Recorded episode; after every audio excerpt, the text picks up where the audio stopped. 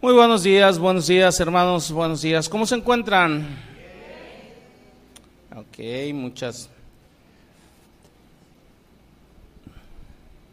Me da, me da gusto cada domingo escuchar que están bien, ¿verdad? Este, es una manera de, de afirmar nuestra fe, ¿verdad? Este, eh, como todos los domingos les digo, miren, podemos tener circunstancias muy duras hay circunstancias muy, muy duras en nuestra vida, pero eh, Dios gobierna en esas circunstancias. Nosotros estamos completos en Él. Y son circunstancias que tenemos que pasar. Precisamente esta semana, edad, comenzamos una nueva serie. Ya demos por terminada la serie de la familia cristiana.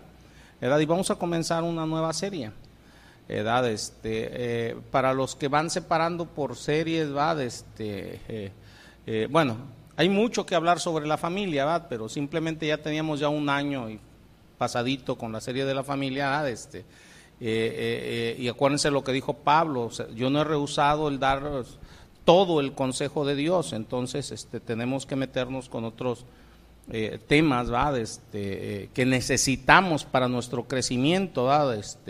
Necesitamos entender, edad. En algunos pues, necesitamos repasar, ahorita que estamos hablando eh, de, del punto, estamos completos en Cristo, este, a, pesar de las circunstancias, pues vamos a hablar de esas circunstancias. Vamos a empezar a hablar, la serie, pónganle el propósito de las pruebas y el sufrimiento en los cristianos. ¿Cuál es el propósito de las pruebas y el sufrimiento? Dios tiene un propósito, hermanos. Para los cristianos, algunos pudieran pensar, no, pues es que los que deben de padecer son los del mundo, yo cuando era en el mundo padecía. No, pero los cristianos también padecemos y hay un propósito de parte de Dios. Hay muchos que piensan que el cristiano no debe de padecer, ¿va? Yo he escuchado a, a, algunos cristianos decir, es que Cristo ya padeció para que tú no padezcas. ¿Sí han escuchado eso? No, hermanos, o sea, ustedes y yo vamos a padecer en este mundo. Ya se me quedaron viendo, no, pues yo no quería eso, por eso me hice cristiano, no, vas a padecer. Y este, eh, eh, eh, ¿por qué? Porque lo dice la palabra de Dios, no porque lo diga yo. Yo que quisiera que toda nuestra vida fuera miel sobre hojuelas, ¿verdad? pero no es así. ¿verdad? Este, fíjense, yo les he comentado en diversas ocasiones, mm, yo me gusta ver las noticias. en la noche a diario veo las noticias. Es raro el día que no veo las noticias, ¿va? Eh, eh, el que esté acostumbrado, y aunque no estés acostumbrado a ver las noticias, pues aunque no quieras, escuchas noticias, ¿va?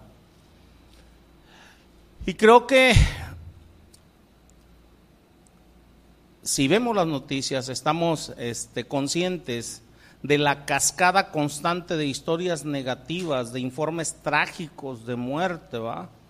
de desastres, de violencia, noticias muy desconcertantes, ¿va? O sea, eh, no hay día que prenda la televisión en la noche para ver las noticias que no vea, por decir, nada más aquí en México, es que mataron tantos en tal lado en este otro lado los feminicidios, eh, eh, en este otro lado este, eh, la violencia de, del narco, en este otro los, los, los, soldados, en este otro los policías, en este otro las autodefensas, o sea, la violencia doméstica, padres, o sea, lastimando tremendamente a, a sus hijos, a sus esposas, o sea, dices tú, ¿qué onda? Nada más aquí en México.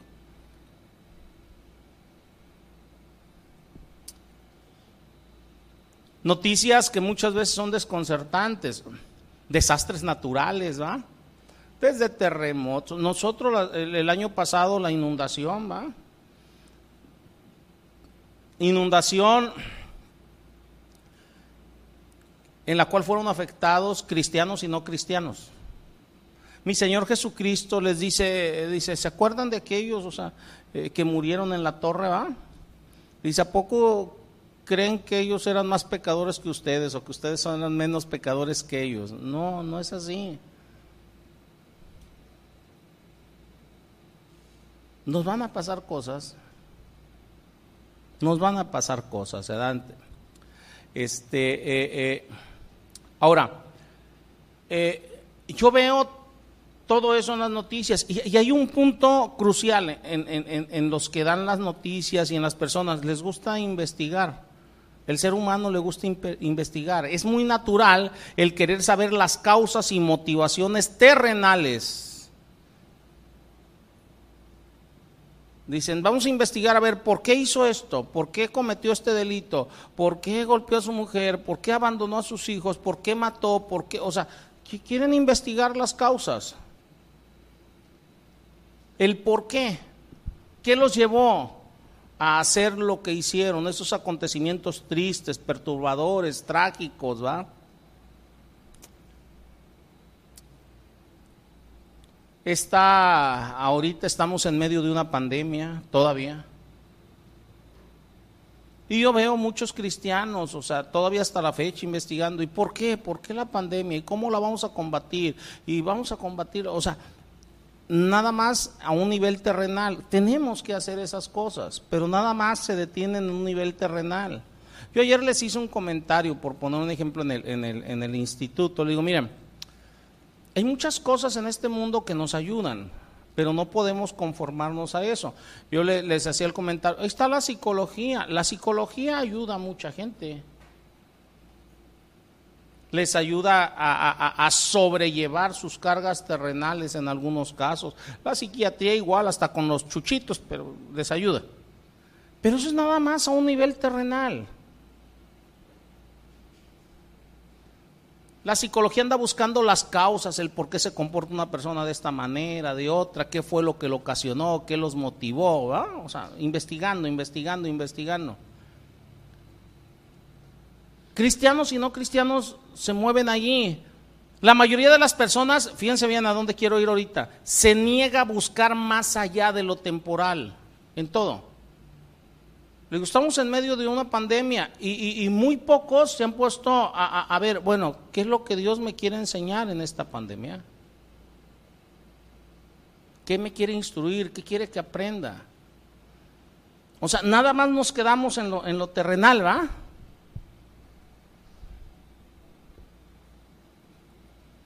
Que si es bueno no el uso del cubrebocas, que son cosas terrenales.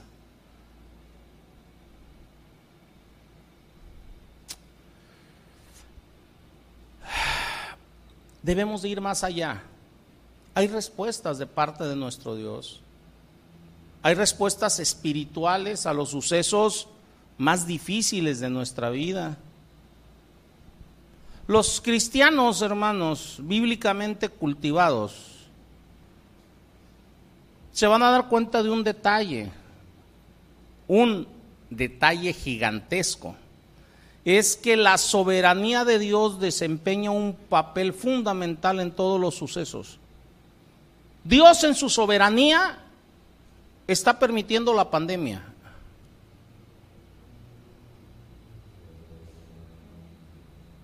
Es Dios. No es Satanás el que la está permitiendo, es Dios el que la está permitiendo. Entonces hay un propósito para ello. Cuando llega sufrimiento, dolor, padecimientos, pruebas a tu vida, Dios es el que las está permitiendo. Llámese por desastre natural, llámese, o sea, por cualquier... Dios es el que lo está permitiendo. Véanlo con Job. ¿Qué le dijo Dios a Satanás? Ok, ok, ahí tienes todo lo que tiene, nada más él no lo toques, la primera vez. La segunda vez dice, ok, ok, ok, tócalo, nada más no lo mates. Es la soberanía de Dios, hermanos. Y muchos cristianos no entienden la soberanía de Dios. Luego dicen, pero ¿por qué me está pasando? Como si Dios no supiera. Señor, ya viste lo que me está pasando. Como si Dios no supiera. Dios lo permitió.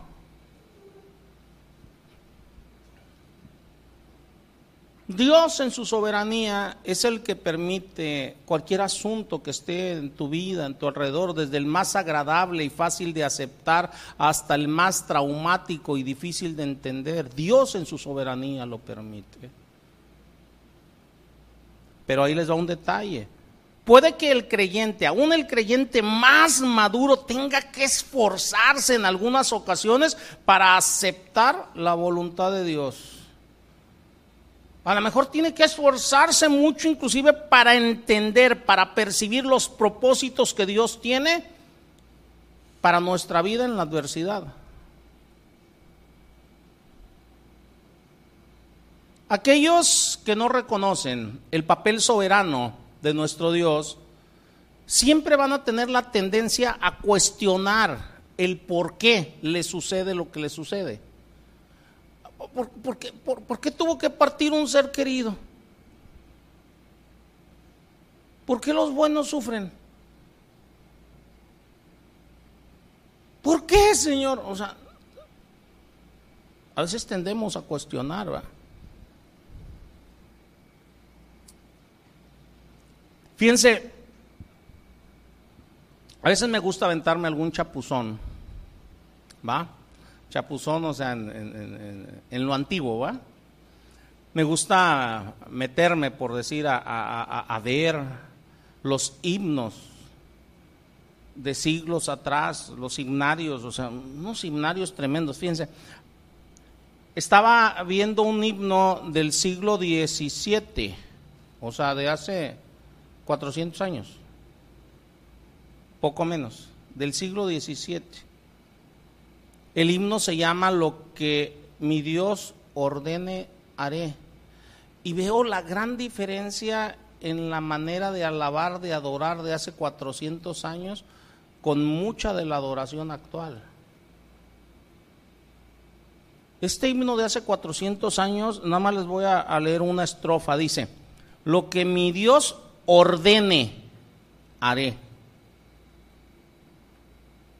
¿Qué está haciendo alguien que se somete a la soberanía de Dios, que entiende la soberanía de Dios? Dice, santa su voluntad permanece, quieto estaré, haga lo que haga Él, lo seguiré a donde me guíe.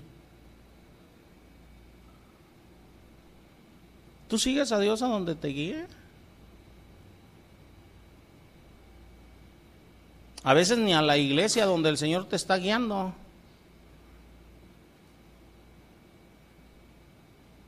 Queremos iglesias que estén a, a 10 metros de nuestra casa y ni así decimos, no, está re lejos, ahorita no.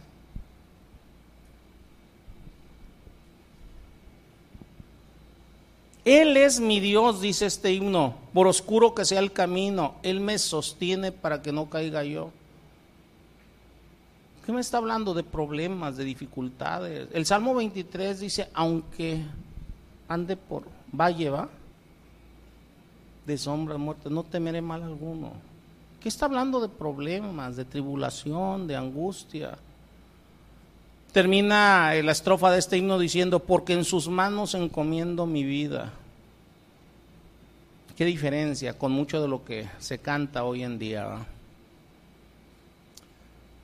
Nosotros como cristianos, créanme, podemos contar con la seguridad de que aunque no veamos ni comprendamos el motivo de una adversidad que llegue a nuestra vida, una adversidad específica, aunque nos agarre esa adversidad desprevenidos, no va a ser así con Dios. Dios no lo agarra nada desprevenido, Él es el que lo permite, Él es el que lo autoriza. No hay nada que lo agarre desprevenido. Luego hay algunos que hasta le dicen al Señor, ¿por qué permitiste que yo hiciera esto? No, pues tú lo hiciste porque fue tu decisión.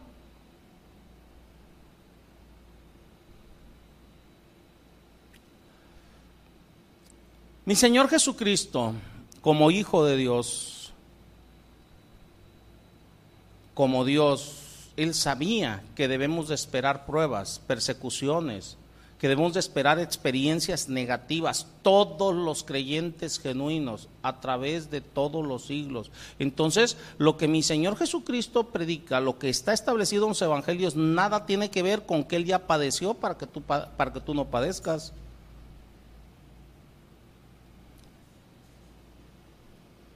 Vamos a comenzar con un punto, el mundo. El mundo. Mi Señor profetiza la hostilidad del mundo hacia los cristianos. Pero hoy en día los cristianos quieren llevársela bien con el mundo. Quieren que el mundo entienda nuestras razones por qué hacemos las cosas, para qué hacemos las cosas. No va a ser así. Mi Señor, en un discurso, en una enseñanza que le dio a los, a los discípulos en el aposento alto, les dice en Juan 15, versículos 18 y 19.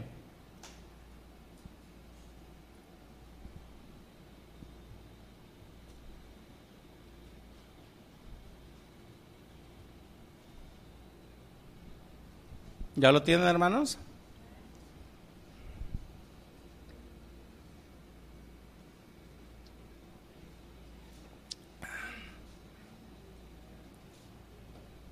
Dice, si el mundo os aborrece, sabed, sabed, que a mí me ha aborrecido antes que a vosotros.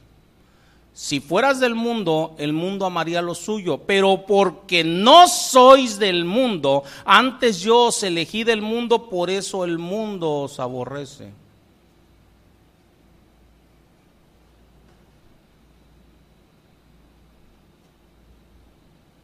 Se lo voy a leer en la palabra de Dios para todos. Se dice, los que se interesan solo por las cosas de este mundo los odian a ustedes. Pero recuerden que primero me odiaron a mí. Ellos los amarían a ustedes si ustedes fueran como ellos, pero ustedes ya no son así porque yo los elegí para que no sean como ellos. Por eso ellos los odiarán a ustedes. ¿Por qué esperamos entonces que el mundo nos entienda?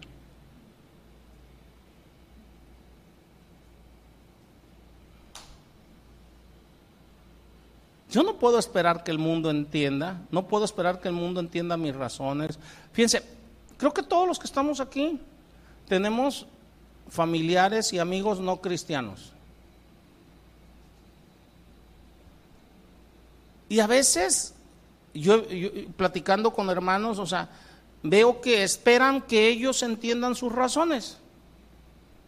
Es que ellos deberían entender porque yo quiero lo mejor para ellos y no les estoy diciendo nada malo y lo que quiero es que hagan lo bueno y lo que quiero es que sean salvos. Ok, ok, ok, ok. Pero debes entender que ellos están en el mundo. Y muchas veces son tus hijos, tus hermanos, tus padres, o sea, gente que tú amas.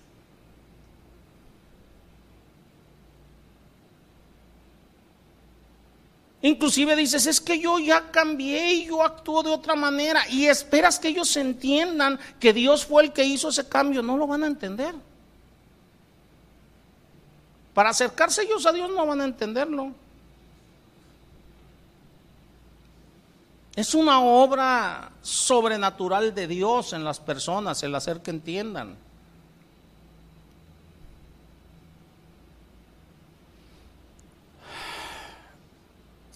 Este planteamiento, hermanos, lo que mi Señor nos está diciendo en estos dos versículos, sencillamente reafirma lo que Él ya había enseñado en el Sermón del Monte. En el Sermón del Monte, en un fragmento del Sermón del Monte, en Mateo 5,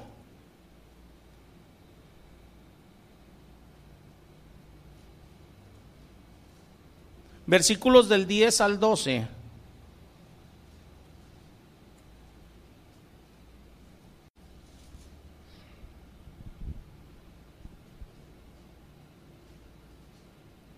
Dice, bienaventurados los que padecen persecución por causa de la justicia, porque de ellos es el reino de los cielos. Bienaventurados sois cuando por mi causa os vituperen y os persigan y digan toda clase de mal contra vosotros, mintiendo. Gozaos y alegraos porque vuestro galardón es grande en los cielos, porque así persiguieron a los profetas que fueron antes de vosotros.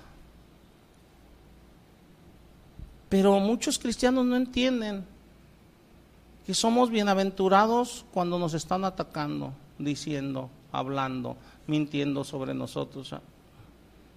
Y se espantan, a veces llegan conmigo, ah, pastor, fíjese que le llevé, le, hablé del Señor a, a, mi papá, a mi hijo, y me hicieron ¡bu! Y andan todos asustados porque no responden los demás como ellos quieren. Digo, oye, si con un bu te espantas, ¿qué va a hacer cuando te persigan? Cuando te ataquen. Cuando te quieran matar.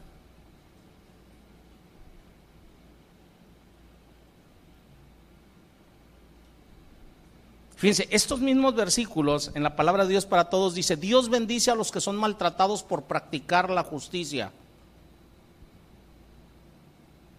¿Cuántas veces has sido maltratado por practicar la justicia? Si no has sido maltratado, pues dile, Señor, pues falto yo, que vengan, porque yo quiero ser bendecido. Además, se las voy a voltear. ¿Cuántos quieren ser bendecidos? Pues van a ser maltratados. Entonces no se preocupen como si algo extraño les estuviera pasando. Yo sé que es doloroso que un familiar cercano, o sea, un amigo, ya no digo de los lejanos, ¿eh? estoy hablando de los cercanos. Yo sé que es doloroso cuando no están respondiendo al Evangelio.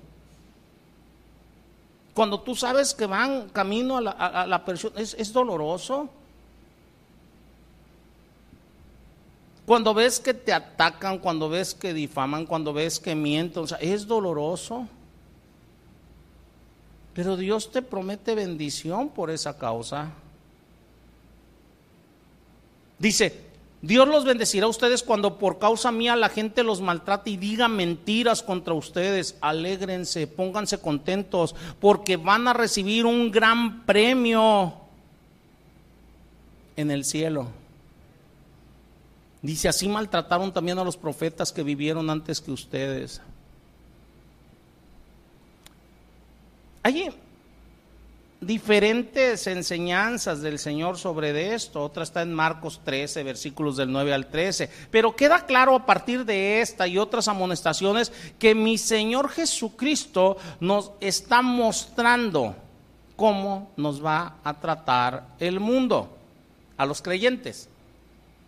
Y hoy en día veo que los creyentes quieren llevársela a todo dar con el mundo. Eso no puede ser posible. Quieren que el mundo los comprenda. Eso no puede ser posible. Ahora, no nada más es esa animosidad hacia los creyentes de parte del mundo, sino que junto con esa animosidad del mundo hacia los creyentes viene dolor, viene sufrimiento. Y nosotros debemos de entender que eso debe de ser algo hasta cierto punto normal de esperar para nuestras vidas. Lo que no es normal, lo que no es normal, o sea, es por poner un ejemplo, o sea, que tu matrimonio esté mal, eso no es normal. Cuando empezamos a hacer las cosas como debe de ser. ¿Por qué? Porque se supone que tú te casaste con una persona cristiana, que tiene el mismo pensar, mismo sentir. No sé si nos estemos entendiendo. Eso ya no es normal. Porque con tu esposo, con tu esposa, o sea, somos uno, ¿o no? Eso ya no es normal. Pero de parte del mundo sí es normal el ataque, aunque venga de familiares cercanos tuyos. Pero aquí viene una pregunta. ¿Por qué el mundo aborrece a los cristianos? ¿Por qué?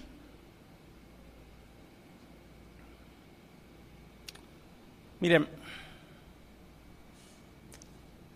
Si ustedes se, echan un clavado a, el internet o la internet, como le quieran llamar, va, este, edad, este, eh, eh, y ven un poquito de historia, se van a dar cuenta que siempre ha habido luchas por creencias, por ideologías, siempre. Si ustedes nos metemos ahorita al presente, vamos diciendo, están las feministas. Si tú no crees como las feministas, ¿qué van a hacer? Te atacan. Retrógrada, o sea, falso, ¿va? Bueno, están, estamos hablando de ideologías, están los homosexuales. Si tú no piensas como ellos, te atacan. Y aún utilizando a Dios, Dios es amor, Dios me hizo así. No, no, no, el Señor no hace esas cochinadas. A lo mejor voy a recibir muchos ataques por internet o se me van a plantar aquí afuera, pero Dios no anda haciendo eso. La palabra dice Dios hizo hombre y mujer. Pero se agarran aún de la palabra de Dios. Me voy a ir más allá. La política y más ahorita nosotros debemos entender porque nuestro país está polarizado por la política. Si tú no piensas como el con la ideología de tu vecino, de tu pariente, de tu amigo, de tu papá, de tu mamá, que sean de otro partido político, hasta te atacan, ¿sí o no?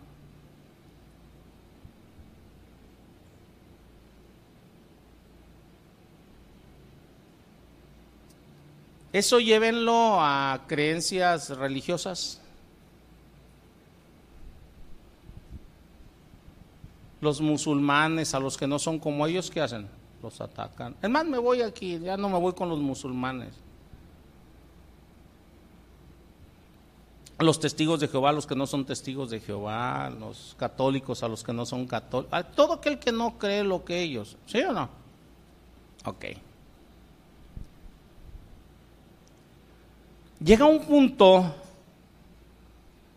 que todas esas ideologías pueden llegar a una violencia extrema donde llegan a un punto de atentados. Vean, o sea, lo que sucede, por decir, en el Zócalo de la Ciudad de México, o sea, con todos eh, los que van a manifestarse, cómo atacan violentamente, o sea, unos a otros, los que se defienden, los que atacan, destruyen, o sea, no importa de quién sea, ya no importa si piensan o no igual que tú, o sea, van a, a sacar todo su odio, toda su frustración en contra de quien no piensa como ellos. Eso es fanatismo e intolerancia en cualquier nivel.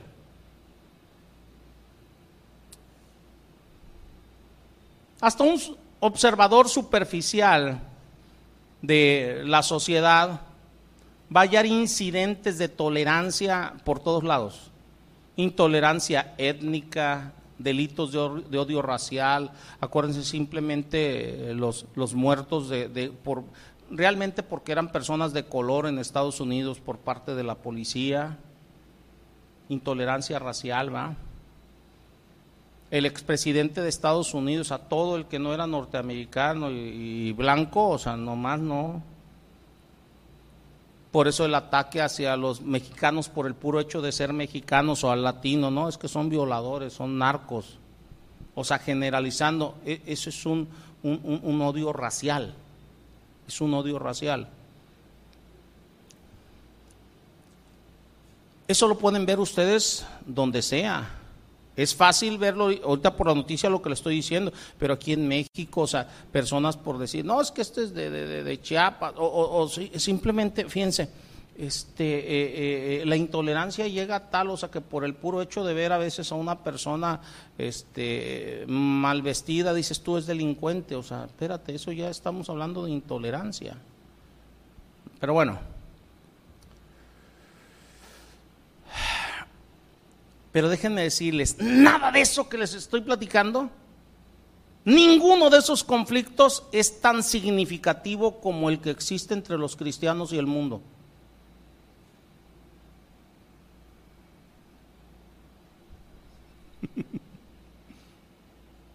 Entonces, ahí debemos de entender que es mucho más, mucho más fuerte el conflicto que hay entre los cristianos y el mundo, entre el mundo y los cristianos, que cualquiera de estos conflictos.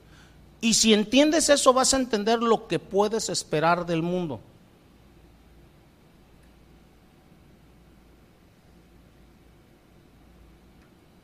Por eso dice la palabra que, llega un momento, o sea, donde inclusive quien te mate, dice, va a pensar que le está rindiendo un servicio a Dios. ¿Sí lo han leído en Mateo?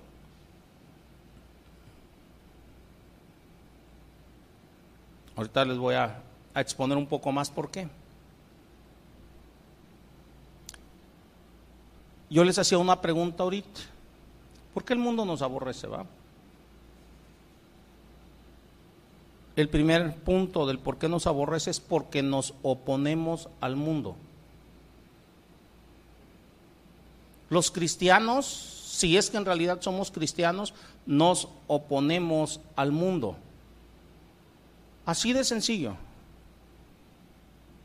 Porque un cristiano se opone al mundo. Si eres verdaderamente cristiano, te opones al mundo porque no eres del mundo. no eres del mundo. Culturalmente ya no formamos parte del mundo.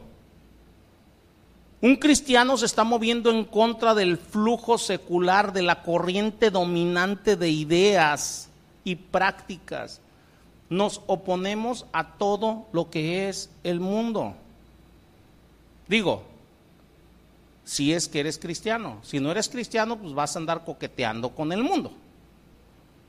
Llega un momento que un creyente hasta se impacienta por, instar a, vecinos, amigos, parientes, conocidos a arrepentirse de sus pecados. Y llega un momento que arrepiéntete porque tú te vas a ir al infierno y, se enojan. O sea, te estás oponiendo a lo que hacen, a lo que dicen, a cómo actúan.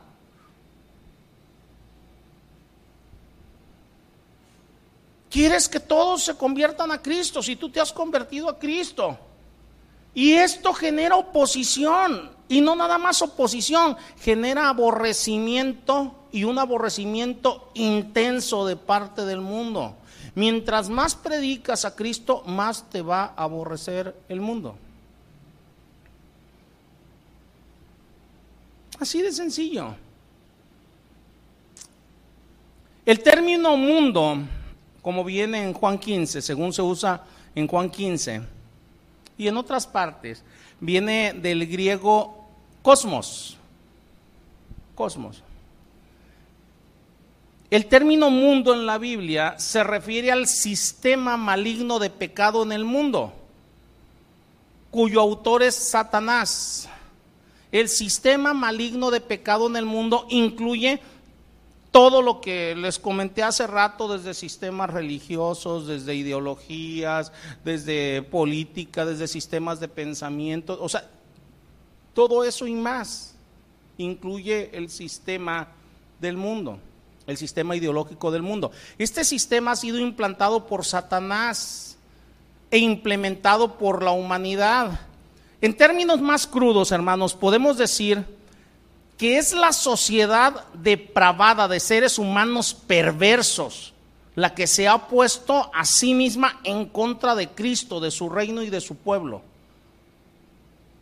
Satanás puso ese sistema de pensamiento. Al poner ese sistema de pensamiento, todo ello se va, va a estar en contra de Cristo, de su reino y de su pueblo. Y por eso a ti no te debe de sorprender que ni a un familiares, ni a un amigos, ni vecino, ni nada, o sea, estén de acuerdo contigo. Van a estar de acuerdo contigo en lo que tú estés de acuerdo con ellos. Pero en lo que se refiere a tu, tu creer en Cristo, no se ponen de acuerdo contigo y deberías de notarlo. Si tú cedes, dicen, ah, sí, qué bueno que ya entendiste, pero si tú no cedes en tu manera de pensar, o sea, conforme a la palabra, ellos se van a oponer y se van a oponer y se van a oponer. No, es que eres intolerante, eres religioso, eres fanático, eres... o no les han dicho nada de eso. Pues les deberían de decir más, ¿eh?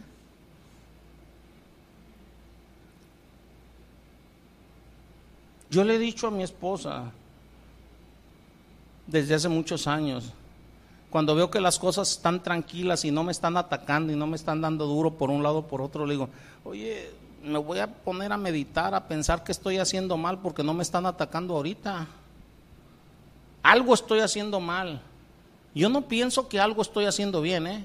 Yo pienso, algo estoy haciendo mal. A mí no me preocupa cuando me atacan, porque es algo normal si estoy haciendo lo que Dios me indica que haga. No sé si nos estemos entendiendo. Ahorita lo vamos a ver con mi Señor Jesucristo.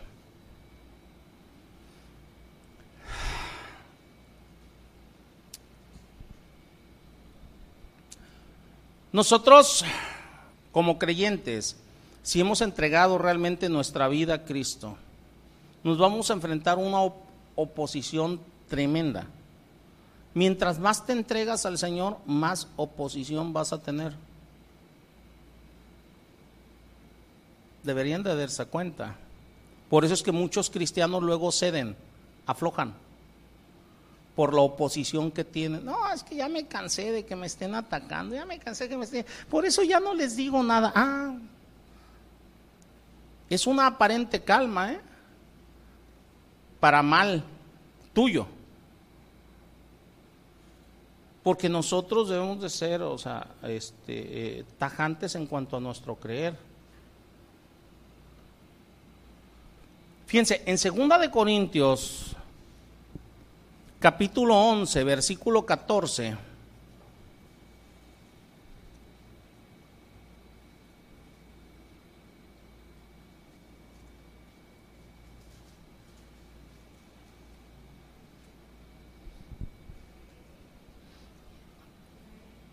¿Ya lo tienen? Dice, y no es maravilla porque el mismo Satanás se disfraza como ángel de luz.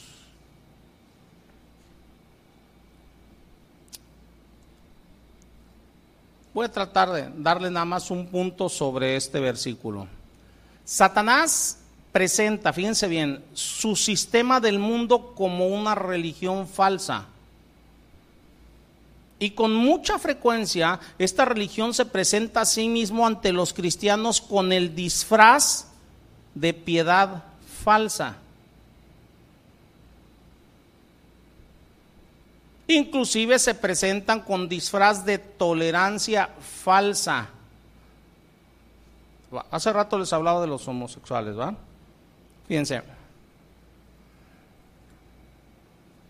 Estaba viendo, analizando a los héroes de las películas de Disney, de Marvel, de...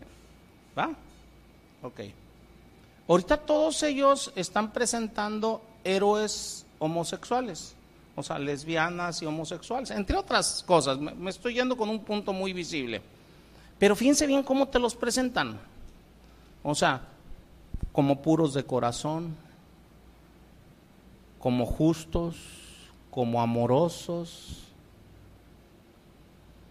respeta su preferencia. ¿Cómo te presenta el mundo en la, en la vida real los homosexuales es que también tienen derecho, tienen derecho a adoptar, tienen derecho a ser felices, a tener una familia, son iguales a nosotros, o sea, simplemente su preferencia es distinta, etcétera, etcétera. O sea, te los presentan con apariencia de piedad.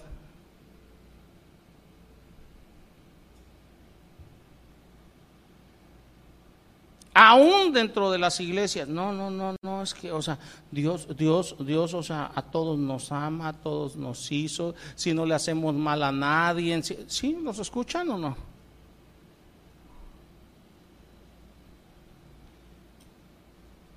Ahí viene el disfraz de Satanás al presentar las cosas. Véanlo por donde ustedes quieran. Por donde ustedes quieran, no, vive tu vida, sé feliz, Dios de todas maneras te ama, Dios te quiere, espérate. Vean ustedes la, la religión que ustedes quieran, la religión que quieran. ¿Por qué hablo ahorita de religión?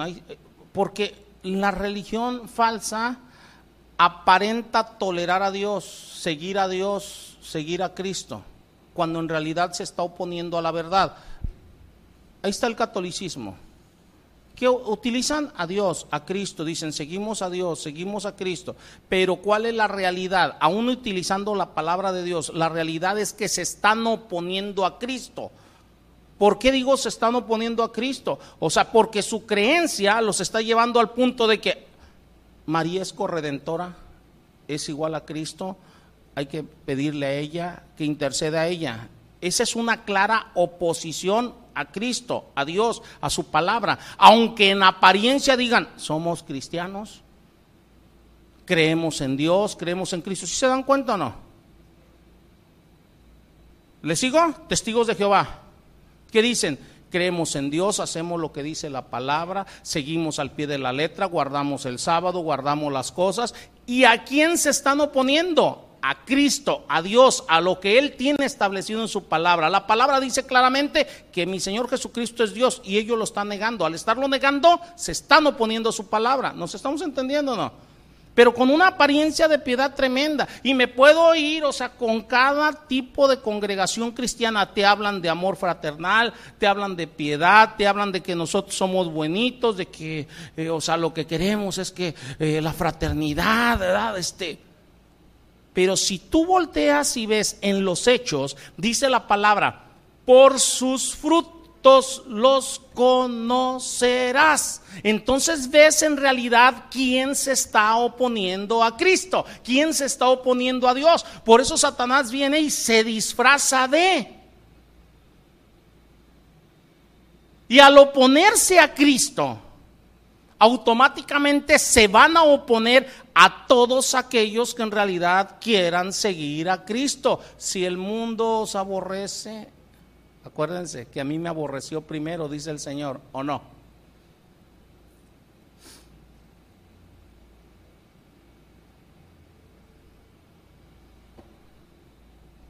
Está para pensarse, hermanos, ¿eh?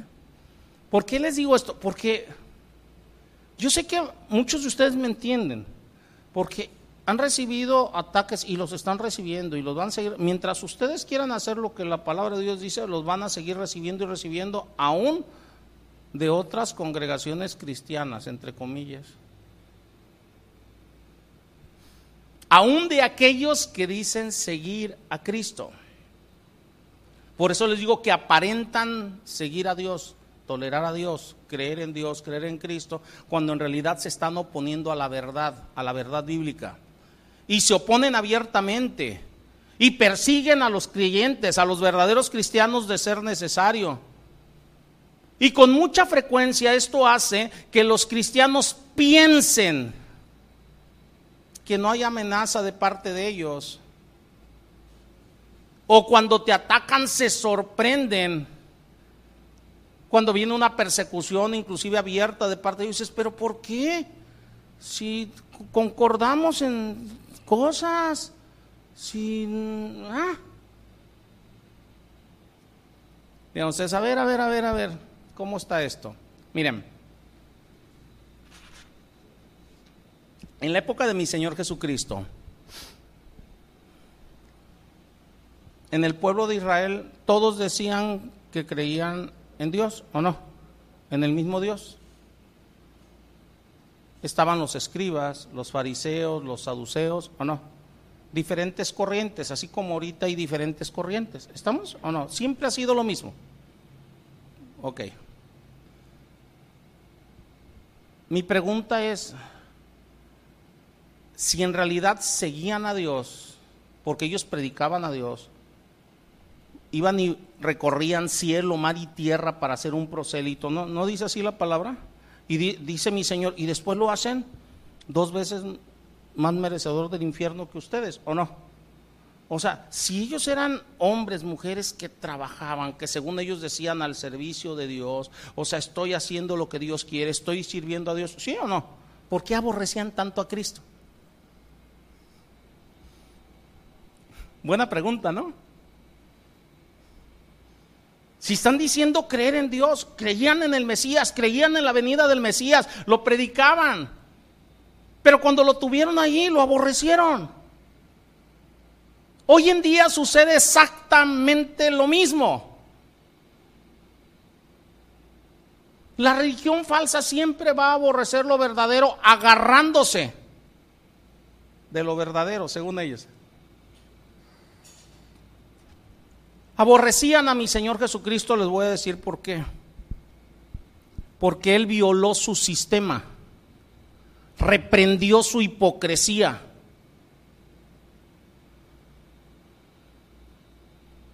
Cada religión, cada rama del cristianismo luego empieza a hacer su propio sistema. Y cuando viene el Señor y reprende su sistema, porque es en contra de la palabra, aborrecen lo que el Señor dice. Acuérdense que Satanás siempre te va a querer llevar a la esclavitud.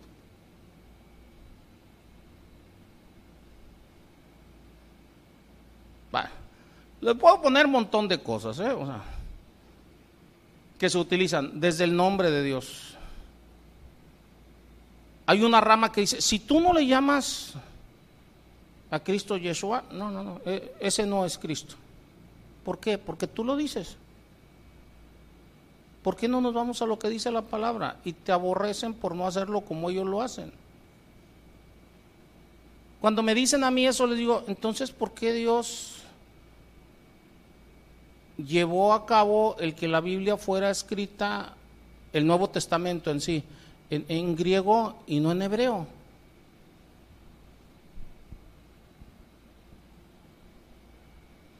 Desde ahí ya está derrumbado el, punto. O por mí le puedes llamar como quieras. No sé si nos estemos entendiendo. Si a ti te place llamarle más, o sea, en hebreo Yeshua, que Jesús eh, en griego, pues, llámale así. El problema es cuando tú no lo haces como ellos, como su sistema. ¿Sí lo notan o no lo notan? Mi Señor llegó y violó su sistema, el sistema que ellos habían implementado, o sea, con puntos que Dios no estaba mandando. Y ponían mandamientos de hombres como si fueran mandamientos de Dios. Y le puedo seguir con muchos puntos. Con muchos puntos. Ahorita, ahí les va otro. O sea, este, ¿qué dice la palabra por decir de la vestimenta? O sea, de, la mujer debe vestir como decentemente o no. Y con orden. Pero luego empiezan como los fariseos, con el sabbat y todo, ¿va? o sea, no, no es que debe de ser falda y cinco minutos, cinco centímetros arriba del tobillo ya eres. O sea, ponen hasta la medida, el tipo, el olán que debe de llevar. ¿Sí se han dado cuenta o no? Entonces, si tú llegas y violas su sistema, que fue implementado no por la palabra de Dios, sino por alguna persona que fue la que puso medidas exactas y todo. Acuérdense que los escriba, los fariseos que decían, a ver, a ver, ¿qué se puede llevar en sábado y qué no? Para no violar el día de reposo. Ellos llegaron a un punto de decir es que no puedes caminar más de tanta distancia porque si no ya estás violando el día de reposo. Sí, sí se dan cuenta. O sea, lo llevaron a tal punto, o sea, que si una persona necesitaba sanidad, no la podía sanar porque era trabajo.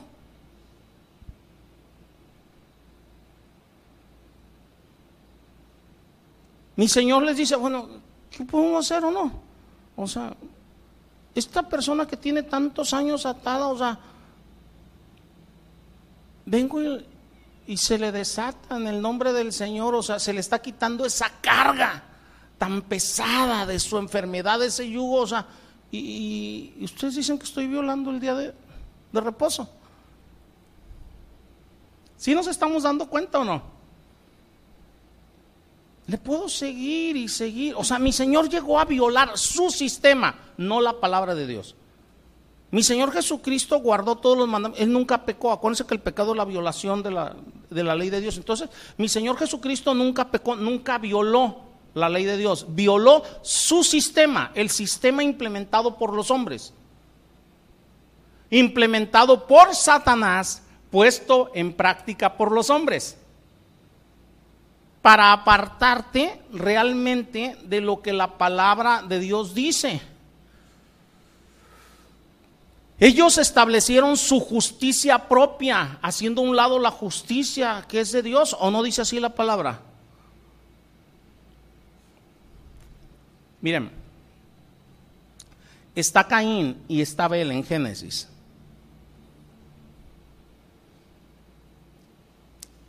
Según algunos teólogos dicen que la razón de la muerte de Abel a manos de Caín, dicen, es que la religión falsa personificada por Caín mató a la justicia, a la religión verdadera personificada por Abel. Algunos dicen, a ver, a ver, ¿cómo estuvo eso? A ver, a ver. Si, para que mejor lo entiendan, vámonos a Primera de Juan 3.12.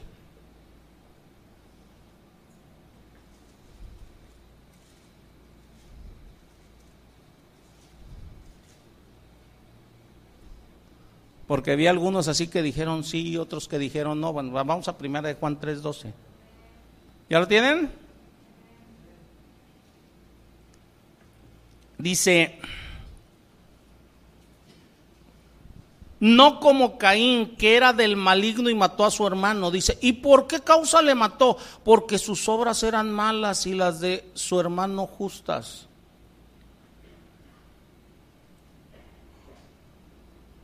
Les voy a hacer una pregunta. ¿Por qué fue muerto mi Señor Jesucristo? Por los escribas, por los fariseos. ¿Sí se dan cuenta? Por esto.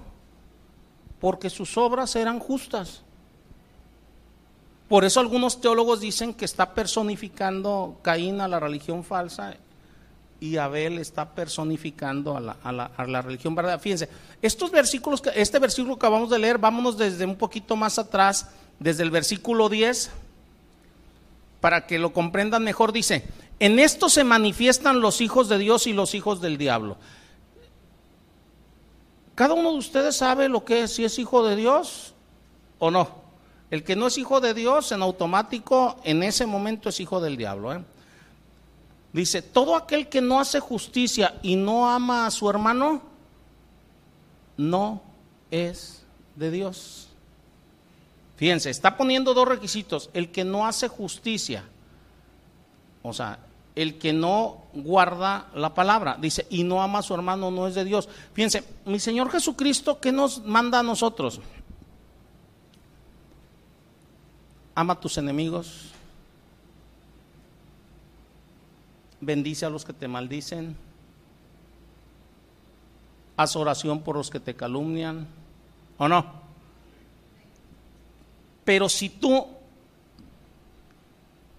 Dios, si tú eres hijo de Dios, vas a entender, vas a comprender a otro que no piensa como tú y le vas a hablar con la verdad, nada más, sin enojarte, sin estar con mafufadas. El que no es hijo de Dios, o sea, eh, con lo primero que reacciona es con enojo por lo que se le está diciendo.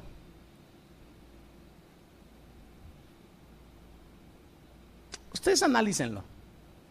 Cuando tú le llevas la, la, palabra, o sea, por poner un ejemplo, este, a, a, alguien, por decir, a un católico, a un testigo de Jehová, porque es muy fácilmente, o sea, cuando tú le estás hablando con la palabra, mira, es que la palabra de Dios dice esto, y no pueden contradecir de la reacción. Esa fue la reacción en contra de mi Señor Jesucristo. Miren, hay algo bien interesante con mi Señor Jesucristo.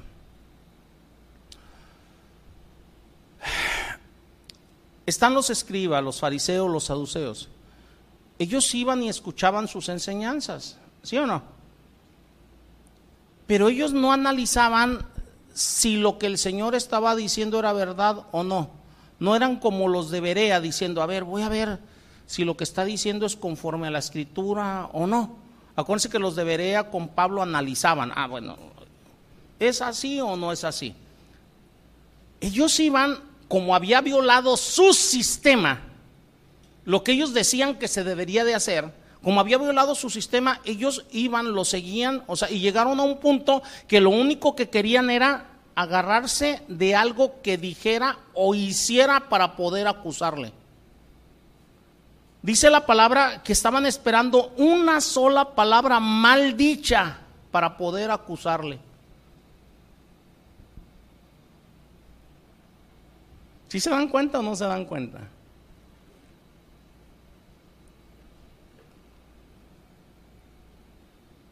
Y su acusación, su odio, llegó al punto de querer, o sea, matarlo. ¿Y ¿qué, ¿qué, le dicen a Poncio Pilato? A nosotros no nos es permitido matar a nadie. Mi ley dice no matarás, ¿va? Pero te lo estamos trayendo a ti para que tú lo hagas, porque si no haces justicia eres enemigo de...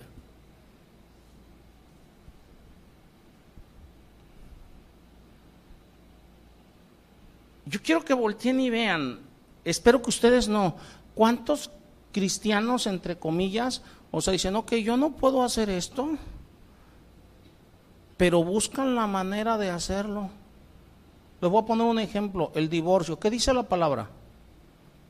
Yo no puedo divorciar, ¿o no? Ah, pero si hago que mi esposa me deje, ¿sí se dan cuenta o no? Conocen la palabra, pero lo utilizan para mal. Dice la palabra, si el incrédulo te deja, que te deje, ¿o no? Porque no está sujeto a ser... Entonces, hay cristianos, entre comillas, eso de cristianos, que dicen, ok, ok, ok, ok, ok. No hay problema. Yo no puedo divorciarme, no puedo separarme, pero si él o ella me deja, y entonces empiezan a hacerle la vida imposible al otro. ¿Para qué? Para que los deje. ¿Para qué? Pues para tener la libertad, según ellos, bíblica para poder rehacer su vida. No va por allí, es exactamente lo mismo que estaban haciendo los escribas y fariseos. Ok, a nosotros no nos es permitido matar a nadie, pero mira, aquí está, te lo traemos, ahí está.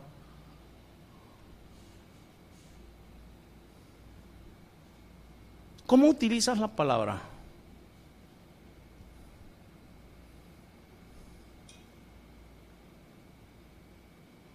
Ok, ok, ok, o sea, yo no puedo hacer nada, pero si tú lo haces y a veces orillamos a que la otra persona nos ataque o, o, o nos diga o nos haga o se aleje, ¿sí se dan cuenta o no? En esto se manifiestan los hijos de Dios y los hijos del diablo. Todo aquel que no hace justicia y no ama a su hermano no es de Dios. Y ese no ama a su hermano, le repito, Dios me está mandando amar a uno de mis enemigos. Cuando tú estás llevando la palabra, no la estás llevando para confrontar a otro, esa, la confrontación viene solita, sino porque es necesario, se necesita la verdad para que una persona realmente se convierta. Y eso va a hacer en automático que muchos se vengan en contra tuya, aún familiares, amigos, parientes, porque son del mundo. Versículo 11 dice, porque este es el mensaje que habéis oído desde el principio, que nos amemos unos a otros. Y ahí es donde viene, no como Caín. ¿Se acuerdan lo que le dijo el Señor a, Caín? O sea, cuando le dice, oye, ¿dónde está tu hermano? Dice que yo no soy guarda de mi hermano. En una ocasión les dije, ok, si tú no estás cuidando a tu hermano, tú lo estás asesinando. Hermanos, no esperemos que el mundo tenga una buena reacción por nosotros, no esperemos que entiendan nuestros motivos.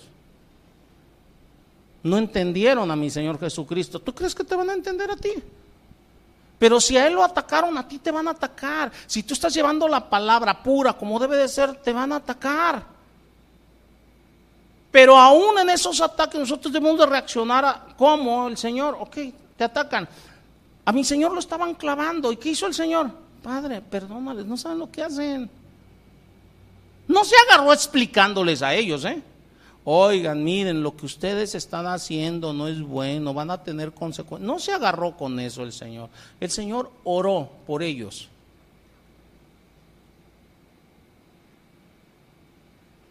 A veces es lo que quisieran, a veces personas que vaya uno y les explique y les diga y les ruegue. No, el Señor no hizo eso, el Señor oró por ellos.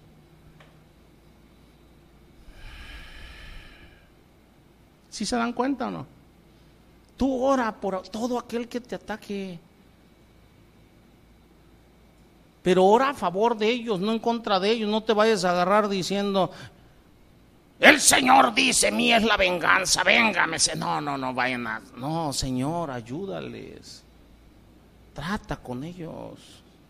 Bendíceles, bendíceles con tu palabra, permíteles que te conozcan. Si nos estamos entendiendo, hermanos? Porque en eso se conoce quiénes son hijos de Dios y quiénes no. No de lo que digan que creen otra vez, mi Señor dice, por sus frutos los conoceréis. Por sus frutos. Entonces la religión falsa en época de mi Señor Jesucristo, esa religión falsa de Palestina, odió a mi Señor Jesucristo porque Él violó su sistema, reprendió la hipocresía de su sistema Así de sencillo. Lo reprendió. Y lo mataron por eso. ¿Qué esperas tú que hagan contigo si llevas la palabra como es? Entonces no temas, no temas delante de ellos. Lleva la palabra, sábete que te van a atacar, que te van a difamar, que van a mentir sobre ti. Muchos cristianos dejan de predicar porque dicen, no, no, no, ¿para qué les digo? Al cabo no entienden, al cabo nada más me atacan, al cabo nada más me dicen, bueno, el Señor no te lo está advirtiendo.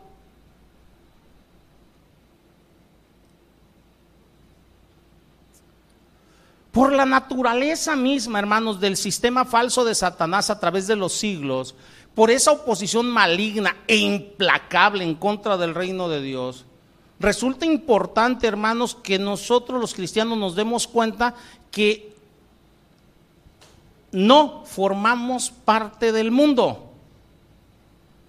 Dios nos llamó a dar un paso al frente, un paso de separación de nuestras vidas del mundo. No camuflajearnos en el mundo, no estar de acuerdo con ellos, no a darles por su lado. Nos llamó a separarnos del mundo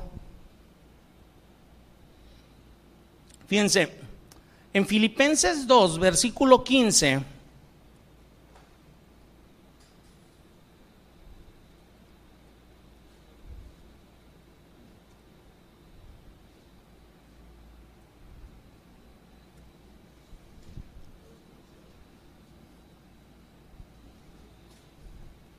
nos dice cómo debemos de ser.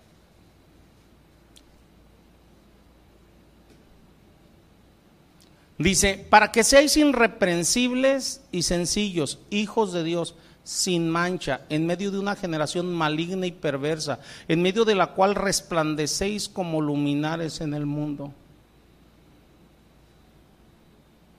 Dice, en la palabra de, en, en la Biblia lenguaje actual dice, para que no pequéis ni nadie pueda culparos de nada. En este mundo lleno de gente malvada y pecadora, ustedes como hijos de Dios deben de alejarse de la maldad y brillar por su buen comportamiento. Nosotros somos la luz del mundo. Una luz en la oscuridad es diferente. Debemos de ser diferentes, no podemos camuflajearnos. No podemos estar de acuerdo con algo que va en contra de la palabra. Sea lo que sea, sea quien sea. Esta amonestación que acabamos de leer guarda buena correlación con lo que mi Señor Jesucristo ya había dicho en el Sermón del Monte. En Mateo 5, versículo 13 y 14 dice, vosotros sois la sal de la tierra, pero si la sal se desvanece, ¿Con qué será salada? No sirve para nada sino que será echada fuera y hollada por los hombres. Dice, vosotros sois la luz del mundo, una ciudad asentada sobre un monte no se puede esconder, un verdadero cristiano no se puede esconder, es una luz. Si, si nosotros somos la sal del mundo y buscamos desvanecernos, camuflajearnos con el mundo, que no nos digan nada, que no nos ataquen, que, que, que es que se ofenden, es que esto, es que aquello, o sea, aguas si esa sal se desvanece es porque ya la diluiste, la diluiste en agua, en alguna otra cosa y dice, ¿con qué será salada? Dice, no sirve más para nada. Cuando tú ya diluiste en una cantidad de agua la sal, o sea, por mucho proceso que hagas, no la vas a volver a su estado. Ya la diluiste.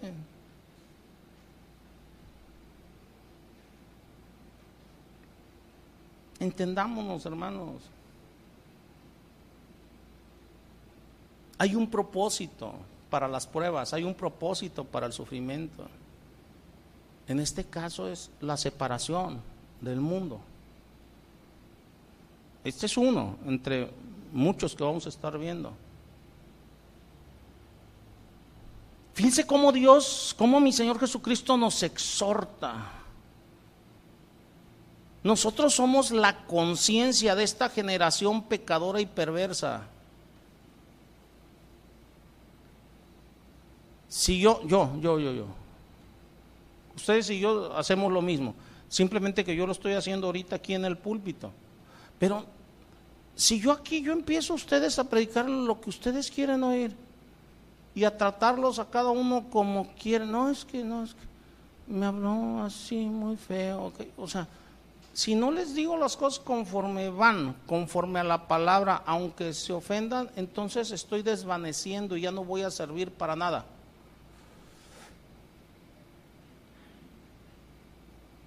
Nuestro trabajo, el mío, desde el púlpito y afuera, el de ustedes, es ser la conciencia del mundo. Yo soy la conciencia de ustedes, ustedes son la conciencia de aquellos que están cerca de ustedes. No podemos diluir la palabra. No podemos, por no tener un problema con el mundo, o sea, decir lo que ellos quieren. No podemos. Si nosotros somos obedientes y tomamos con seriedad los mandamientos bíblicos, pues mira hermano, no te debe de sorprender la hostilidad y la inclusive la persecución de parte del mundo.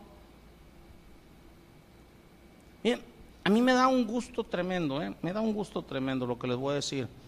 Hay, gente que se ha enojado conmigo, se ha enojado fuertemente, inclusive se han ido, pero ninguno puede decir que se ha ido por pecado mío. Se han ido, es que no me gustó lo que dijo, ay, no me gustó lo que hizo, ay, es que no me gustó cómo me habló, ay, no. Es su asunto. Ninguno puede decir hasta el día de hoy que se ha ido este, o, o porque estoy predicando mal la palabra o porque no se les dijo o porque no se les avisó conforme a la palabra. y yo le doy gracias a Dios por ello. De ahí en más yo sé que ataques y todo vienen. ¿Sí nos estamos entendiendo? ¿Por qué les digo esto? Pues eso es lo que tú debes de esperar. Aún de tus seres queridos, Fíjense, la, primera persona, la primera persona, eh, o sea, este, ha habido varios al paso de los años eh, eh, que traicionó la confianza que se le dio, o sea, que se le dio, como iglesia, se le puso al frente de un lugar y todo. Fue una persona a la cual yo traté como mi hijo. Duele entre personas, o sea, que, me atado fuertemente, o sea, hay personas que consideré amigos, que les brindé mi amistad. Duele. Pero yo le doy gracias a Dios porque su palabra se cumple. Si a mi Señor Jesucristo, Judas, lo entregó con un beso. ¿Qué puedo esperar yo? ¿Qué puedes esperar tú? Entonces, si personas allegadas a ti, amigos y todo, o sea, este, hacen cosas contra ti por tu creer, mira, bendícelas, nunca intentes nada mal contra ellas, porque en eso se conoce quién es y quién no.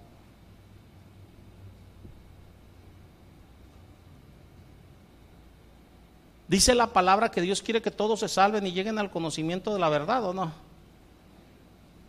Precisamente por ese punto mi Señor dice, dice, Padre, perdónales, no saben lo que hacen. Por lo menos lo que me hicieron a mí, o sea, perdón, no hay, no hay problema, vamos. ¿Por qué? Porque se está esperando, si el Señor así lo quiere, vamos, pues que se arrepientan, ¿o no?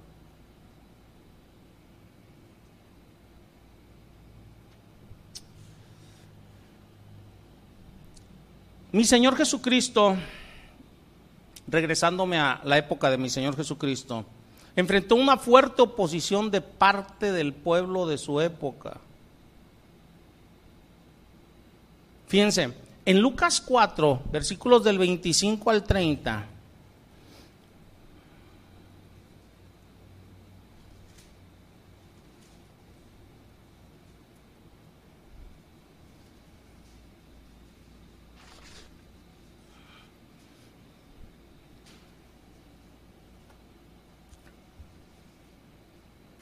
Dice, y en verdad os digo que muchas viudas había en Israel en los días de Elías, cuando el cielo fue cerrado por tres años y seis meses, y hubo una gran hambre en toda la tierra.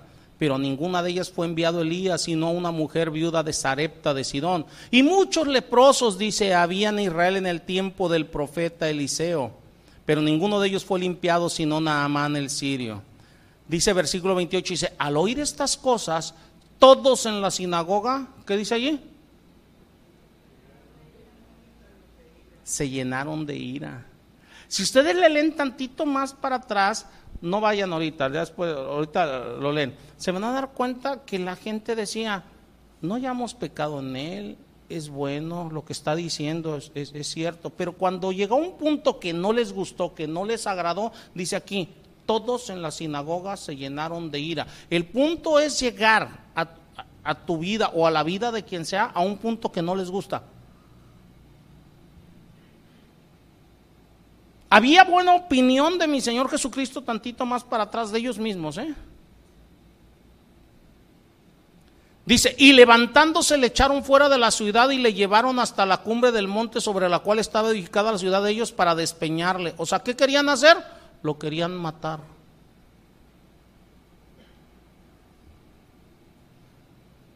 ¿Ven cómo se muestra los que son y los que no son? No es por lo que dicen creer. Yo les he dicho un montón de veces, de lengua me echo un taco y hasta dos, tres. Es lo que estamos haciendo. Es lo que estamos haciendo realmente. ¿Va? Fíjense, eh, eh, eh, para que vean, en el versículo 22, nada más, les dije que vieran tantito más para atrás, dice, y todos daban buen testimonio de él y estaban maravillados de la palabra de gracia que salía de su boca y decían, ¿no es este el hijo de José? Si se dan cuenta, dice, todos daban buen testimonio de él. Y tantito más adelante, todos ellos que estaban dando buen testimonio de él, porque no les gustó lo que dijo, lo querían matar. Otra vez, porque iba en contra de lo que ellos creían, pensaban. Pero sí conforme a la palabra. Mi Señor no les estaba diciendo mentira. Pero ellos, o sea, se creían los dueños absolutos de la verdad.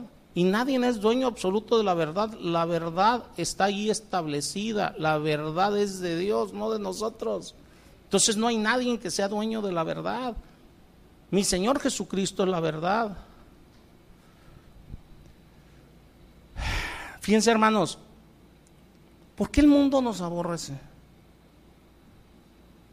Ahí les va otro punto. Porque aborrece a Cristo. Por eso. Si tú eres un verdadero cristiano, el mundo te va a aborrecer. No esperes que el mundo esté de acuerdo contigo. Aunque se digan creyentes. Fíjense, si los líderes religiosos de la época de mi Señor Jesucristo odiaban tanto a mi Señor Jesucristo, ahí les va una pregunta, ¿qué debemos de esperar nosotros? ¿Debemos esperar que las cosas sean más fáciles para nosotros? No. Les voy a decir por qué no. Porque Cristo mora en nosotros. Si tú eres un verdadero creyente, Cristo mora en ti. Y si Cristo mora en ti, el mundo aborrece a Cristo, por lo tanto te aborrece a ti. Al que están aborreciendo es a Él. Si Cristo no morara en nosotros, entonces el mundo ama lo suyo. ¿No dice así la palabra? Fíjense, en Juan 15, 20 dice, acordaos de la palabra que yo os he dicho, el siervo no es mayor que su Señor. Si a mí me han perseguido, también a vosotros los van a perseguir. Si han guardado mi palabra, también van a guardar la vuestra. Aquí está una secuencia muy hermosa, ¿eh? O sea, mira, si a Cristo lo atacaron, si tú eres un verdadero creyente y Cristo mora en ti, te van a atacar a ti. No esperes otra cosa. Pero también, escúchame bien, si guardas tú realmente la palabra de Cristo, va a haber quien guarde la palabra de Cristo que tú dices. Hay gente que dice, es que yo llevo la palabra y nadie me hace caso. Pregúntate por qué no te hacen caso. No estoy hablando de multitudes, estoy hablando de alguien que realmente se convierte. Pregúntate por qué no te hacen caso. ¿No será caso porque no estás demostrando con hechos realmente quién eres? Porque si lo demostraras, dice aquí, si han guardado mi palabra, van a guardar la de ustedes, ¿o no?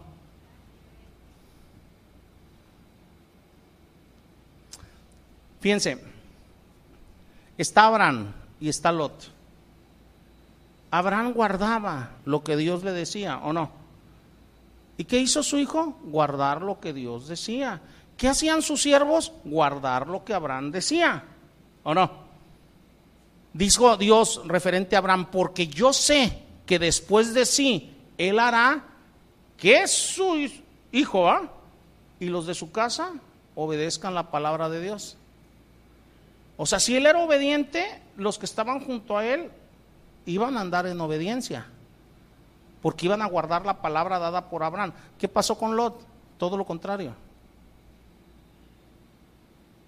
Él no obedeció a plenitud de la palabra, ¿qué pasó? Ni sus hijos, ni sus hijas, ni sus criados la guardaron. ¿Quieres tú que la palabra que predique sea efectiva? Guarda la palabra.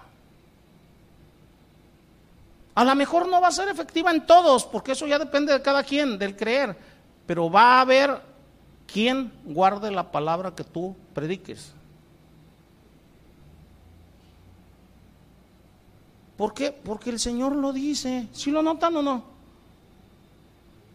Sí hay persecución, sí hay dolor, pero también hay premio hay bendición. Hay bendición. Fíjense, si como cristianos estamos en Cristo, Cristo en nosotros, el mundo nos va a aborrecer como aborreció a Cristo. Fíjense, Gálatas 2.20.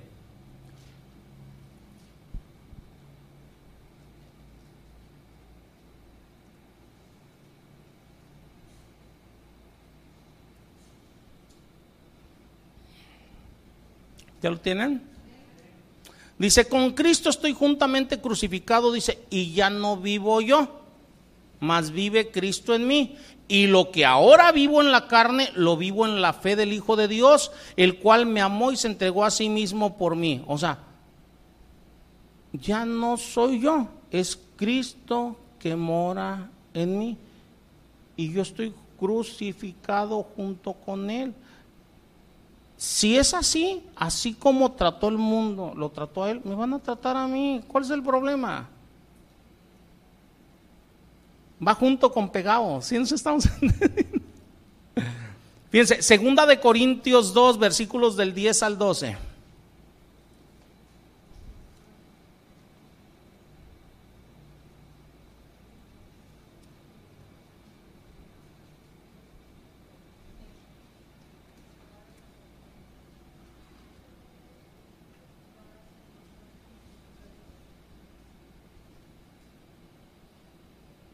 Dice, y al que vosotros perdonáis yo también, porque también yo lo he perdonado. Si algo he perdonado por vosotros, lo he hecho en presencia de Cristo para que Satanás no... ¿Así es eso? ¿Segunda Corintios 2.10?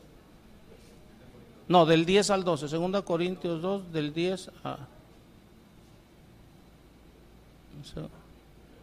Perdón, segunda, es Colosenses, no es Segunda Corintios. Hermanos, ya no veo ni con lentes.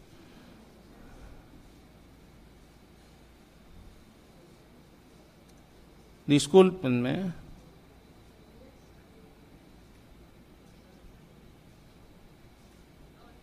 Sí, dos diez al 12. Una, una disculpa, hermano. Ya ni, ya ni con lentes. Ya traigo lentes de, de, de, viejito y ni con esos. Miren, ya nada más le hago así.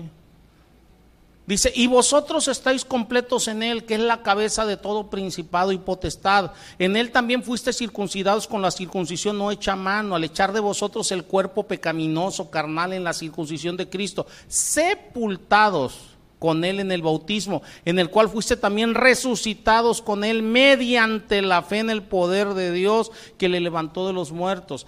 Este versículo, el primero, es el que todos los domingos se les hace mención. Nosotros estamos completos en Él. Él mora en nosotros. Él nos fortalece. Él nos lleva. A pesar de las circunstancias, a pesar de lo que pase, o sea, Él habita en nosotros. Pero el habitar en nosotros trae otro tipo de consecuencias entre ellas los ataques, no te están atacando realmente a ti, lo están atacando a él. El mundo, o sea, quisiera congraciarse contigo, pero si él mora en ti, lo están atacando a él, a él. Este aspecto de por qué el mundo nos aborrece en realidad nos debería de traer felicidad, hermanos. Créanme que debería de traerte felicidad. Si nosotros recibimos una porción de sufrimiento, de persecución, una, ¿por qué digo una porción? Porque nosotros vivimos aquí en Tabasco, aquí en Tabasco en realidad no hay persecución, puede haber un, ataques verbales, sí nos entendemos, pero no persecución. Entonces, cuando nosotros estamos recibiendo cierta parte de ello, es porque nosotros realmente estamos representando a Jesús. Si tú no estás representando realmente a Jesús, pues no vas a recibir ataques. Si tú no estás llevando realmente a mi Señor Jesucristo, si no, no estás siendo realmente su embajador, si tú no estás llevando realmente su palabra, pues no vas a recibir ataques, no los vas a recibir. Entonces, o sea, los ataques nos permiten ver, entender que somos parte de Él que Él está con nosotros. Por eso les digo, en vez de ponernos tristes, debería de ponernos felices. ¿Por qué? Porque estamos experimentando fraternidad con su dolor, con sus sufrimientos. Miren, hay un versículo que me encanta. La primera vez que lo leí hace como 20 años, o sea, eh, más de 20 años, dije yo, a ver, ¿cómo está esto? No, ¿cómo puede ser posible esto? Hechos 5:41.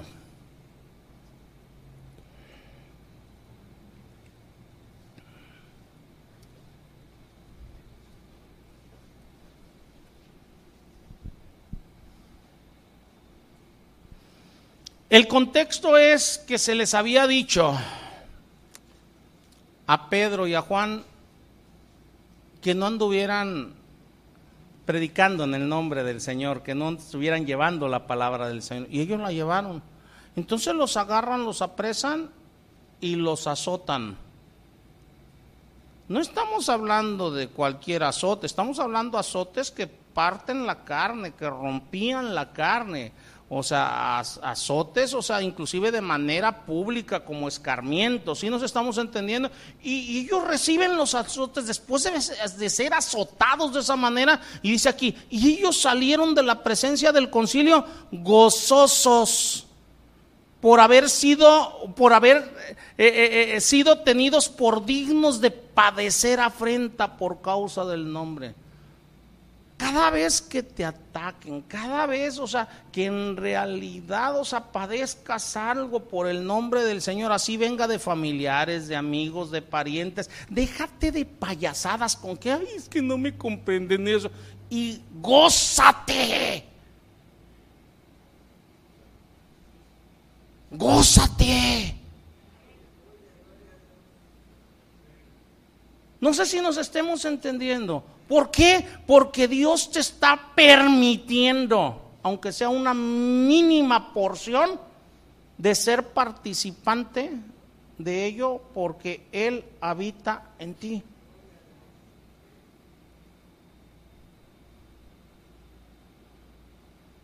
¿Sí se dan cuenta o no? Le digo, la primera vez que lo leí dije yo, no, ¿cómo está eso? ¿Cómo voy a estar gozoso de que me pongan, o sea, más de 30 azotes de esos con varas? Nada más de imaginármelos, pero cuando entendí, oye, si este es un privilegio.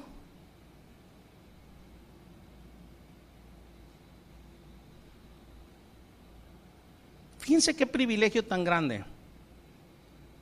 ¿A cuántos mártires escúchenme bien, que tú hayas conocido, me puedes mencionar. Ninguno.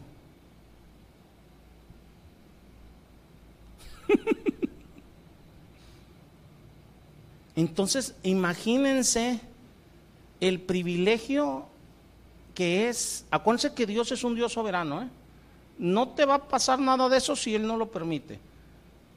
Entonces imagínense el privilegio que es que alguien padezca por causa de su nombre.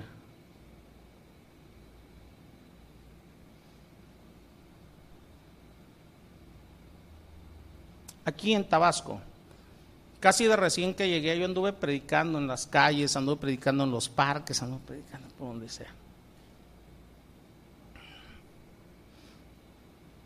En uh, Centla, en, en, uh, Villa Cuauhtémoc, por andar predicando con megáfono, una vez uno me saca un machete, te callas o te macheteo, pues yo seguí predicando.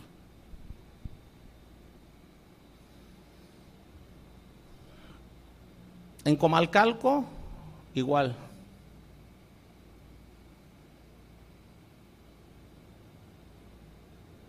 En Cihuatlán, me metieron a la cárcel por estar llevando la palabra de Dios.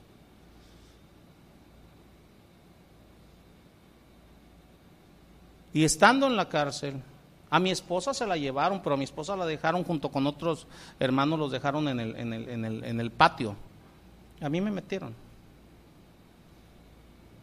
Cuando el presidente municipal de Cihuatlán da la orden de que me sacaran, edad, este, Todavía les dije a los policías que fueron por mí para sacarme, le digo, espérense, déjenme un ratito más. Estaba yo compartiendo la palabra adentro. De todo lo que aparentemente es malo, Dios saca cosas buenas.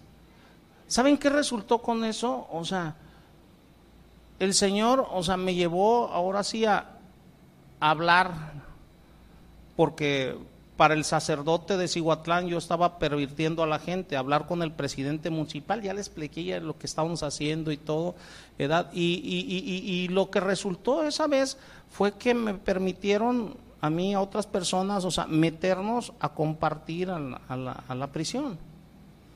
Ese fue el resultado. No teman. Cada una de esas cosas el Señor ya me la había hecho entender cada cosa que pasa, o sea, eh, que, según tú puedes ser negativa, dale gracias a Dios. Dios te está mirando digno. Yo que quisiera que realmente, o sea, me sucediera algo como estos grandes hombres, pero no soy digno.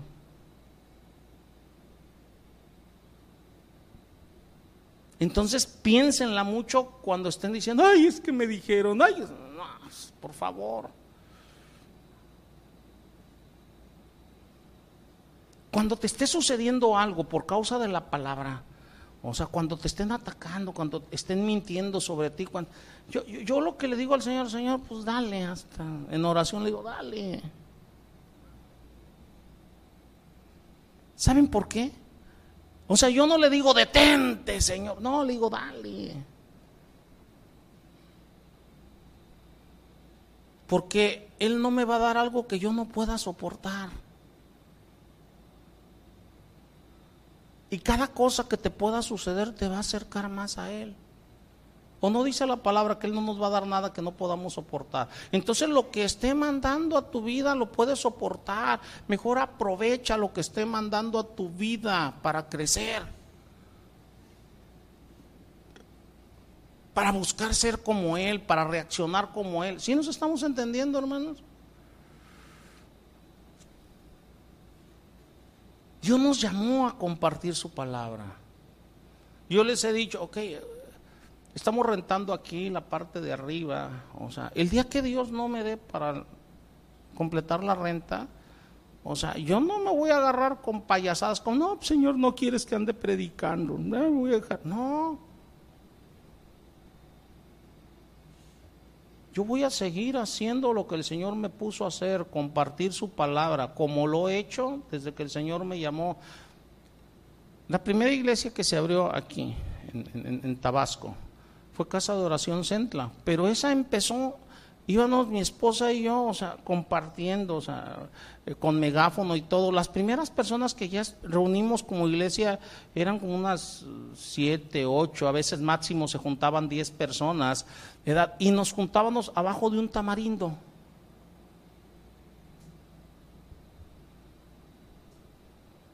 Ahorita estamos en aire acondicionado, con, equipo de sonido y todo. No, estamos abajo de un tamarindo. No necesitas tantas cosas para llevar la palabra.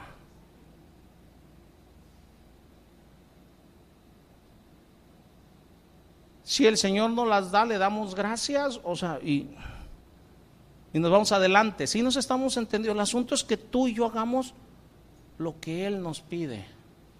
Ha habido este, eh, personas que llegan conmigo, han llegado conmigo y dicen, pastor, fíjate que Dios me llamó al servicio. Le digo, a ver, Dices, y no, inclusive me profetizaron que iba a ser pastor y todo. Este, ¿Cómo es?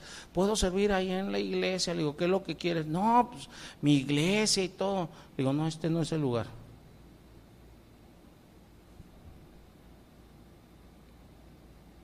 Si te llamó a predicar, ¿qué vas a hacer?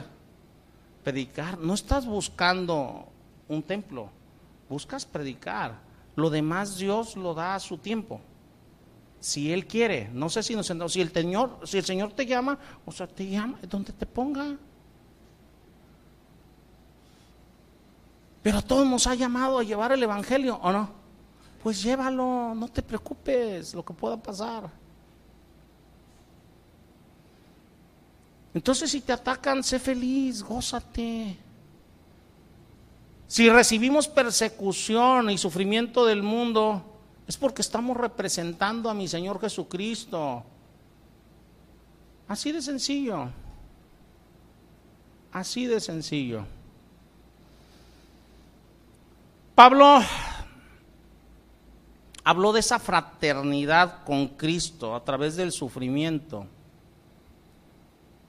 En Filipenses 3:10 y en Segunda de Corintios 4 del 7 al 18. Vamos a ver los dos pasajes. En Filipenses 3:10 y con estos dos pasajes terminamos.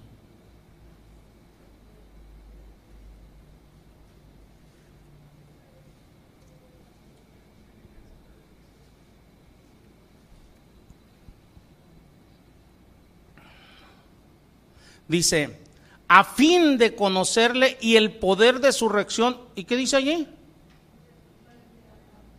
Y la participación de sus padecimientos, llegando a ser semejantes a él en su muerte. Pero fíjense ese punto, la participación de sus padecimientos. Nosotros como cristianos debemos entender que debemos de participar de sus padecimientos, aunque sea en una, debemos de anhelar participar, aunque sea en una parte muy, muy pequeña. No sé si nos estemos entendiendo.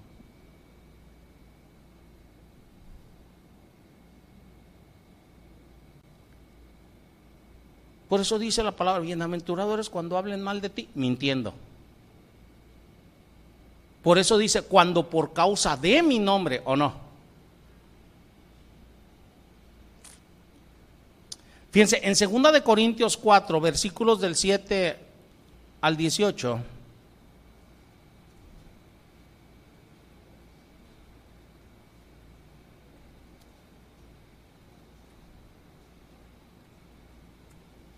Yo creo que estaba pensando en este hace rato que les di otro versículo. Dice, pero tenemos este tesoro en vasos de barro, para que la excelencia del poder sea de Dios y no de nosotros. Dice que estamos atribulados en todo, dice, mas no angustiados. Fíjense cómo habla de pruebas, de dolor, de sufrimiento. ¿eh? Estamos atribulados en todo, dice, pero no angustiados.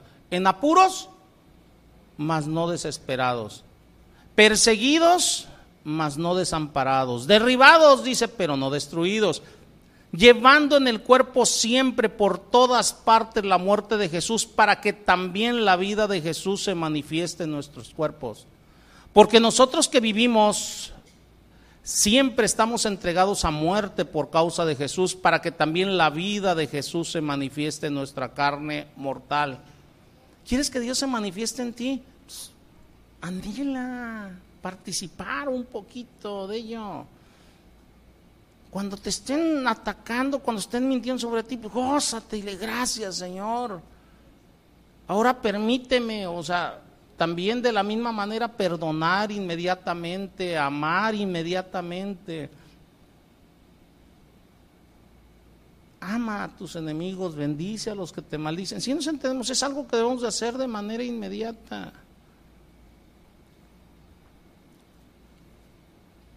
Versículo 12 dice, de esta manera, de, perdón, de manera que la muerte actúa en nosotros y en vosotros la vida. Pero teniendo el mismo espíritu de fe conforme a lo que está escrito, creí por lo cual hablé. Nosotros también creemos por lo cual también hablamos, sabiendo que, él, eh, que el que resucitó al Señor Jesús a nosotros también nos resucitará con Jesús y nos presentará juntamente con, con vosotros, porque todas estas cosas padecemos Fíjense bien esto, ¿eh? ¿Por qué? ¿Por qué dice que las padecemos? Me voy a detener tantito aquí. Familiares, estoy hablando de los que te puede causar más dolor, amigos, gente cercana a ti que te ataca por ser cristiano. Padécelo por amor a ellos. No respondas mal por mal. Dice la palabra, si te maldicen, bendice o no. No te canses de hacer el bien. Somos la sal de este mundo, la luz de este mundo. No vamos a actuar en intolerancia, vamos a actuar comprendiendo, comprendiendo que no tienen al Señor y rogando por ellos pero al mismo tiempo llevando la verdad, siendo la conciencia del mundo, sabiendo que vamos a ser atacados, pero al mismo tiempo va a haber quien escuche. No dejen de predicar al Señor.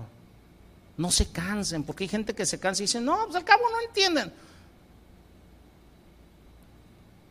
Espérate, no es lo que tú quieres, es lo que el Señor dice y nos puso para ello, porque si la sal se, se desvanece, o sea, no sirve para nada. Si nosotros no hacemos la parte que nos corresponde, no estamos sirviendo para nada.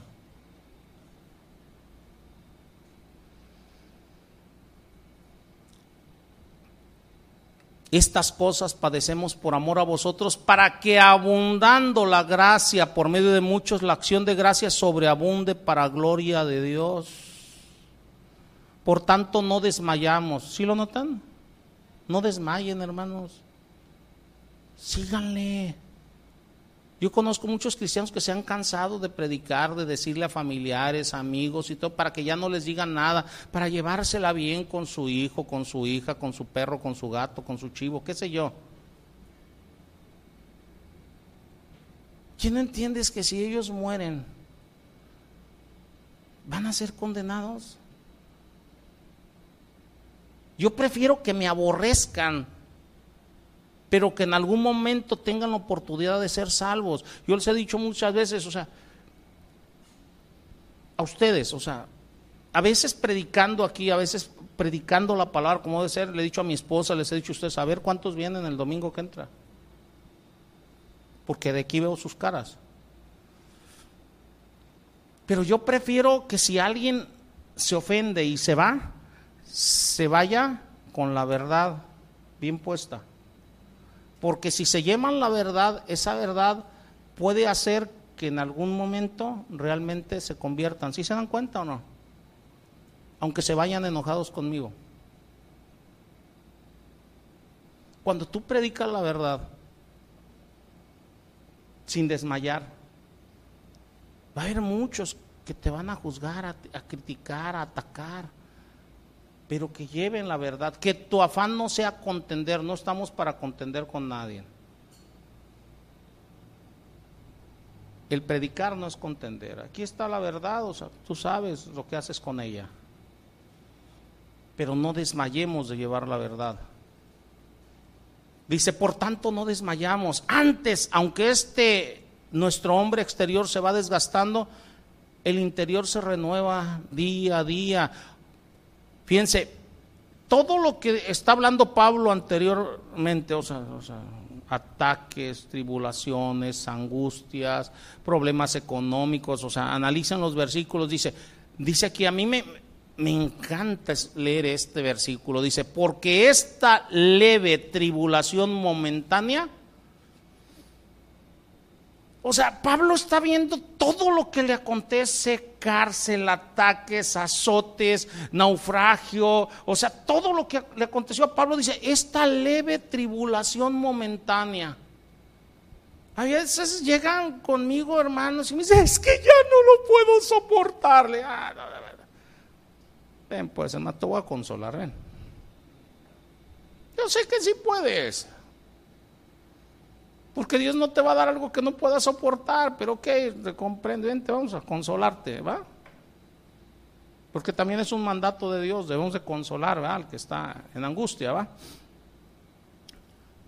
Pero volteo y veo a Pablo y, yo veo cualquier cosa que me haya pasado y digo, yo a mí no me ha pasado nada.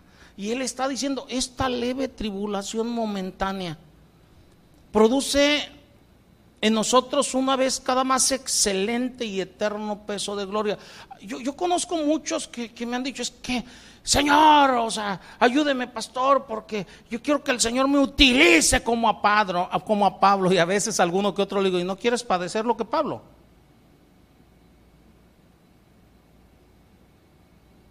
Si tú quieres que Dios te utilice como Pablo, debes de estar dispuesto a padecer lo que padeció Pablo.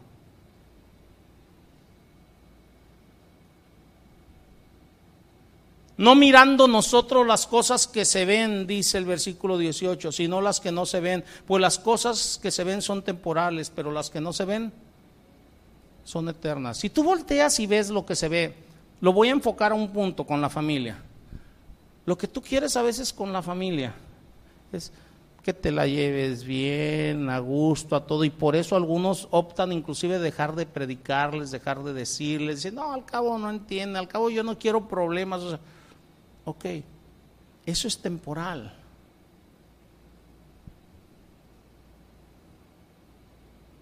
Pero la salvación o la perdición es eterna. Las cosas que no se ven son eternas.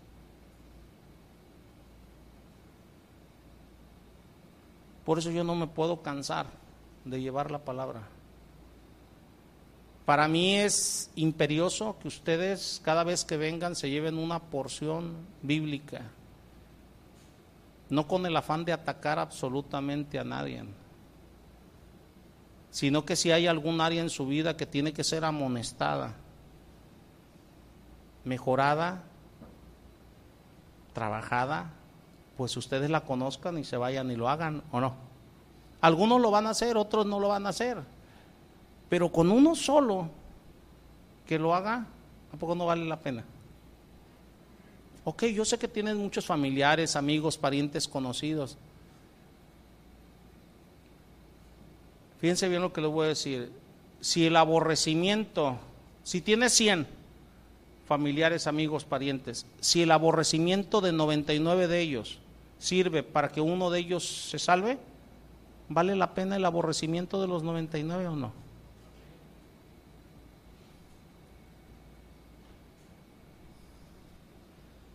La palabra de Dios confronta. No nos cansemos, hermanos, de hacer el bien. Amén.